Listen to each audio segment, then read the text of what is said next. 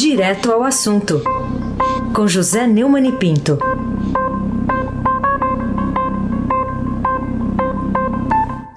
Neumani, bom dia.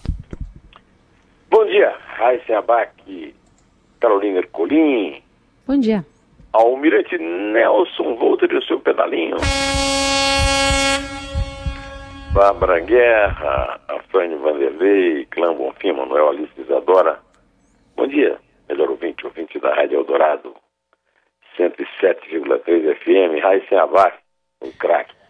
Ô Neumann, queria começar ouvindo a sua opinião sobre um, uma conversa que acabou vindo a público, né, na TV aqui CNN, é, entre o Onyx, Onyx Lorenzoni, ministro da Cidadania, o ex-ocupante do mesmo ministério, o Osmar Terra, os dois falando mal lá do ministro Mandetta da Saúde. E, e além disso, qual que deveria ser a reação do chefe dos três? É, um chefe de verdade é admitido os dois fofoqueiros. Né? Inclusive, aliás, ele já admitiu. Né? O Osmar Terra foi demitido do Ministério da Cidadania e o Onix Lorenzoni da chefia da Casa Civil, ambos por problemas de desempenho. Problemas de desempenho é, é uma espécie de. São uma espécie de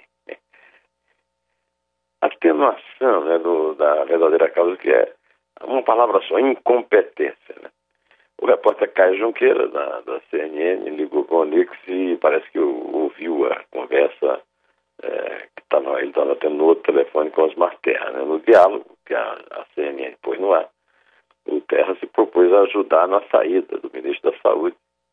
É, ele defende, como se sabe, a flexibilização do isolamento social e o uso da hidroxicloroquina no tratamento da Covid-19 mesmo ainda sem pesquisas definitivas. Né? O Onix respondeu que, por ele, o Panteta já tinha dançado. É claro é, que foi uma, era uma conversa privada no telefone, tem muita gente reclamando disso, mas é, digamos que além de incompetentes, incompetentes, eles são também bastante é, incautos, né? não, não, não tem cautela, não tem cuidado para manter a sua privacidade. Então que se dane, né? Mas não vão se danar não, porque o Bolsonaro já disse que vai demitir, o Mandetta está usando mais uma vez é, imagens, metáforas, né? Disse, é, a gente não pode mudar de médico, né? Uma coisa desse tipo. Ou seja, quem, Terra disse que o Mandetta se acha. É bom lembrar que o Osmar Terra já disse que se o, a, a mortandade da Covid-19 ultrapassasse o número de mortes por gripe comum no seu estado, Rio Grande do Sul, no Brasil, o ano inteiro, eles se sentiriam desmoralizados. Ultrapassou. Aí ele corrigiu, disse que não, é, esse número tem que ser no Rio Grande do Sul. Vamos ver se chegar no Rio Grande do Sul e vamos lembrar aos gaúchos que o, o, o seu conterrâneo e deputado, representante eh, na Câmara, tem o menor respeito pela vida deles, né, ao fazer uma declaração dessa. Isso é mais grave do que qualquer desmoralização. Carolina Ercolim, tintim por tintim. Como Mato Grosso, Rondônia e Santa Catarina suspendendo o isolamento social e Minas Gerais anunciando a possibilidade de fazer também esse movimento, de que vai adiantar esse anúncio do governador de São Paulo, João Dória, de que multará quem sair de casa para mantê-lo, ameaçando até é, prender, né, se as coisas não ficarem controladas durante o fim de semana de Páscoa? É, Carolina, pelo terceiro dia consecutivo, o Brasil registrou um novo recorde de mortes decorrente do novo coronavírus em um único dia, ontem. Quinta-feira, antigamente dita como santa. Né? De ontem para hoje foram 141 óbitos. Será que é pouco deputado Osmar Terra? Será que o deputado Osmar Terra ainda consegue andar pelos aeroportos e, e pelas ruas de Porto Alegre, exibindo a sua calva? Bom, no total são pelo menos 941 vítimas de doença no país. Pelos números oficiais, é, é a mais, né? De, passando de 15.927 para 17.857, um aumento de 12%. São Paulo é o estado com o maior número de casos, 7.480 de mortes, 496. Aí vem a notícia que, convencidos pelo Bolsonaro, certamente por pressão dos empresários e das pessoas que são a favor do fim do isolamento, os governadores de Mato Grosso, Rondônia e Santa Catarina decretaram a volta ao funcionamento de algumas áreas comerciais. Né? E o de Minas, Romeu Zema, atrasa os salários até o 13 terceiro dos seus funcionários, é, também está para anunciar. Aí o Dória vai na contramão, é, vai tomar medidas mais rigorosas e vai partir até para aplicação de multa e prisão de quem desrespeitar o, o, o número. Em São Paulo está bastante assustador, uma grande adesão de gente na rua. E ele acha que se os médicos disseram a ele que se não chegarmos a 70% do isolamento, aí crescimento vai ser vertiginoso. Eu espero que dê certo essa, repressão, porque eu não quero ver ninguém na rua. Agora, não sei se, se dá para fazer isso com a estrutura que o Estado tem para policiar, para investigar. Né? Aí se abate o craque. Bom, o Neumann, outra coisa assustadora, está retratada aqui nessa manchete do Estadão hoje, são Paulo tem 30 mil testes de novo coronavírus à espera de resultado.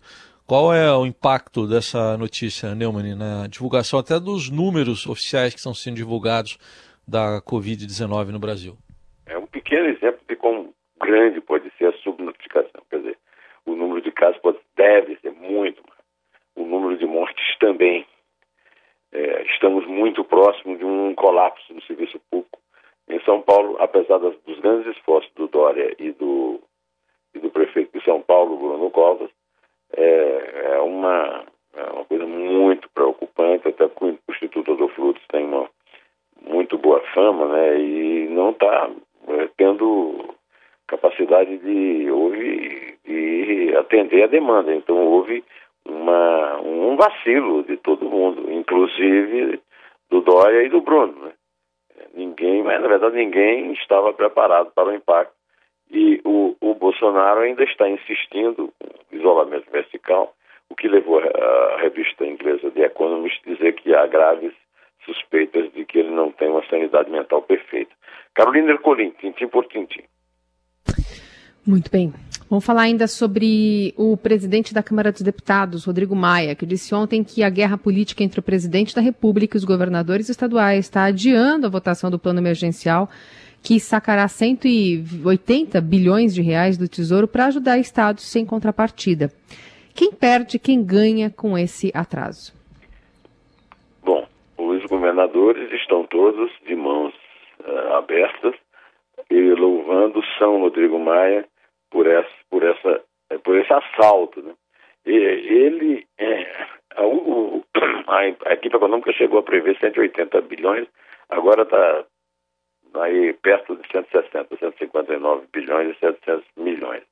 É, o, o Maia põe no congelador, põe no freezer o projeto Mansueto, que é um projeto de Mansueto Almeida, é, da equipe econômica de Paulo Guedes, e, na minha opinião, um dos maiores especialistas em contas públicas do Brasil. O projeto do Mansueto era de 10 bilhões e, e previa é, é uma é, contrapartida dos governadores. Né?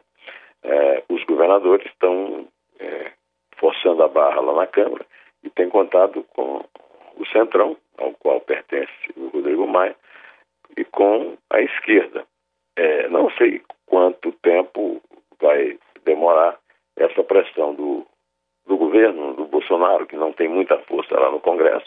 De qualquer maneira, se o Rodrigo Maia está atribuindo isso à guerra entre o Bolsonaro e o João Dória e o Witzel, principalmente, eu quero dizer que essa guerra é infame, é uma guerra política, uma guerra politiqueira.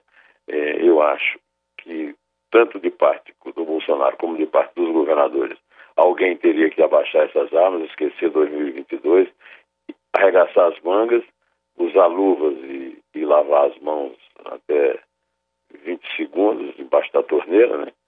É, para evitar a velocidade do contágio, porque tem muita gente morrendo e não adianta o Bolsonaro agora ter aderido a, a, Eu não cheguei a ver, mas que tem um vídeo dele que a avó foi acometida e ele tá, fez um vídeo emocionado.